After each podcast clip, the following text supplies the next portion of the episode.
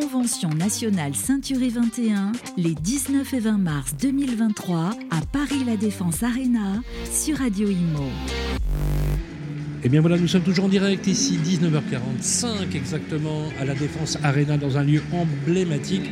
Je le rappelle, première salle d'Europe. Merci en tout cas euh, toutes et tous pour vos commentaires et on est en direct tout au long de cette euh, journée euh, qui va s'achever avec un truc extraordinaire ce soir. Et bien sûr, on est au là aussi demain pour clôturer cette convention haute en couleur. Alors, le trophée euh, agence, entreprise et commerce a été remis à Jérôme Guillotin, directeur de Century 21 à Paris. C'est Oreca, voilà, il est ici. bonjour Jérôme, comment ça va Très bien, bonjour, merci de m'accueillir, ça va très bien. Voilà. De toute façon, voilà, dans une ambiance comme celle-ci, ce serait quand même difficile. Alors, c'est une belle distinction. Euh, est-ce qu'il y a une recette euh, pour euh, obtenir un prix et performer dans une période qui était quand même, entre nous, pas tout à fait simple non plus? Oui, alors une période compliquée, vous le, rappelez, effectivement. Bah, nous, on a démarré, on, a, vraiment tapé dans le dur à partir de 2020 avec le Covid, puisque par définition, tous nos clients étaient fermés. Donc évidemment, vous n'avez plus de clients. Ça, c'est clair. Surtout en plus, vous avez une spécialité café, hôtel, restaurant, me semble-t-il. exactement. Donc on est plutôt spécialisé dans le CHR, café, hôtel, restaurant, effectivement. quand vous ne pouvez plus rentrer d'affaires à vendre et vous n'avez plus de clients pour, les acheter, c'est un peu compliqué. Donc on, a passé une, voilà, une mauvaise séquence. Euh, ça va mieux, ça va mieux parce que bah, les cafés sont ouverts, euh, donc euh, on retrouve nos clients, on retrouve de l'acquéreur et donc ça se passe plutôt bien malgré un contexte, on va pas se mentir, voilà, un petit peu anxiogène. Oui. Parce que la, géopolitique aujourd'hui de notre pays et, de l'Europe est un peu, voilà, un peu anxiogène pour nos clients aussi. La hausse de l'énergie, la hausse des taux. On arrive à composer avec tout ça, on a reconstitué des équipes. Parce qu'évidemment, quand vous passez deux ans sans vente d'affaires, euh, vous avez beaucoup de négociateurs qui sont bons, qui prennent la clé des champs. C'est clair. Bah, on peut les comprendre, bien sûr. on les comprend. Mais oui, bien sûr. Donc c'est reconstituer des équipes, c'est euh, avoir un axe de formation assez fort. Donc euh, la recette, je ne sais pas s'il y a une recette, mais c'est vraiment donner beaucoup d'énergie sur le recrutement, le sourcing, D'accord. Il y a une méthode hein, quand même, il y a une vraie méthode. Alors la méthode, oui, euh, c'est-à-dire que c'est mettre en place un incubateur, c'est-à-dire qu'à la taille d'Oreca, on l'a rappelé tout à l'heure, à peu près, on n'était pas ce micro, mais on, a rappelé qu'il y avait une, cinquantaine de collaborateurs euh, sur l'île de France. C'est mettre en place un incubateur. En tout cas, moi, ça a été, ça a été un objectif le faire animer par quelqu'un de compétent qui connaît très bien ce métier. Et euh, ça permet d'accueillir mieux de jeunes collaborateurs, de les faire euh, pousser beaucoup plus vite, euh, les emmener vers le succès un petit peu plus vite aussi, d'avoir aussi moins de, moins de pertes d'effectifs et d'avoir finalement une gestion des effectifs beaucoup plus pérenne. Et donc évidemment, quels sont, les, quels sont les Est-ce que il faut aussi, dans votre métier qui est très particulier quand même, hein, c'est de la transaction de fonds de commerce donc c'est de la rédaction de. Euh, il y a une approche technique qui est très forte, très puissante. Alors je sais que euh, Charles Marinakis a, une réputation d'un grand savoir-faire hein, sur le plan technique, sur le bail commercial. Il a une grande expérience d'ailleurs, euh, puisque c'est lui qui, est actionnaire des, agences Oreca. Mais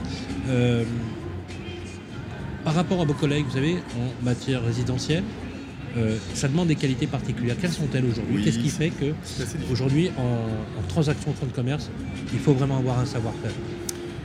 Écoutez, il faut avoir une tête bien faite parce qu'effectivement, c'est intellectuellement euh, pas neutre euh, notre démarche et il faut être en capacité intellectuelle finalement de, bah, comprendre la fiscalité, de savoir analyser un bilan aussi, donc avoir des notions comptables plutôt, plutôt certaines.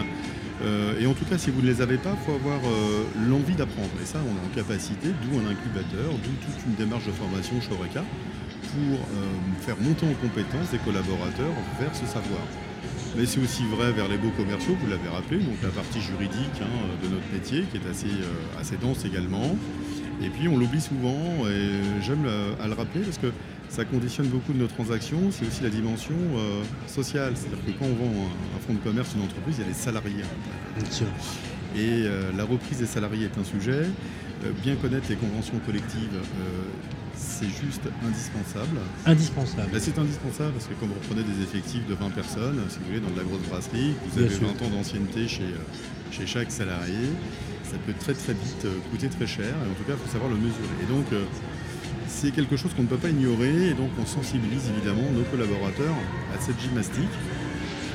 Et c'est évidemment intellectuellement très enrichissant, pas neutre et donc voilà, dans le sourcing on doit s'attacher à recruter des gens et les sourcer en tout cas et, vraiment percevoir chez eux qui sont en capacité de. Dernière question, plutôt deux éléments dans la question. Euh, la formation est, essentielle des collaborateurs. Comment vous l'appréhendez? Ah bah moi je l'appréhende très bien puisque la je l'impose en fait. je vous impose libre. voilà. Donc on fait simple. Vous, serez d'accord avec moi C'est ça, c'est ça. C'est-à-dire que, ben oui, et en fait c'est pour le bien de tous. Euh, bien sûr, bien sûr. Bon, déjà c'est pas, déjà ça coûte un peu de sous, donc euh, quand je l'impose en fait, je le vois comme un cadeau.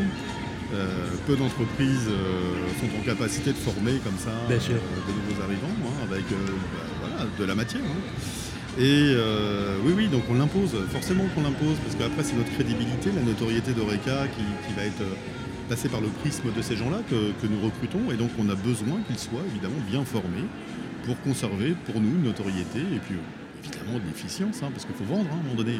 c'est très clair. voilà il faut des bons collaborateurs. Un bon collaborateur, c'est d'abord un collaborateur formé.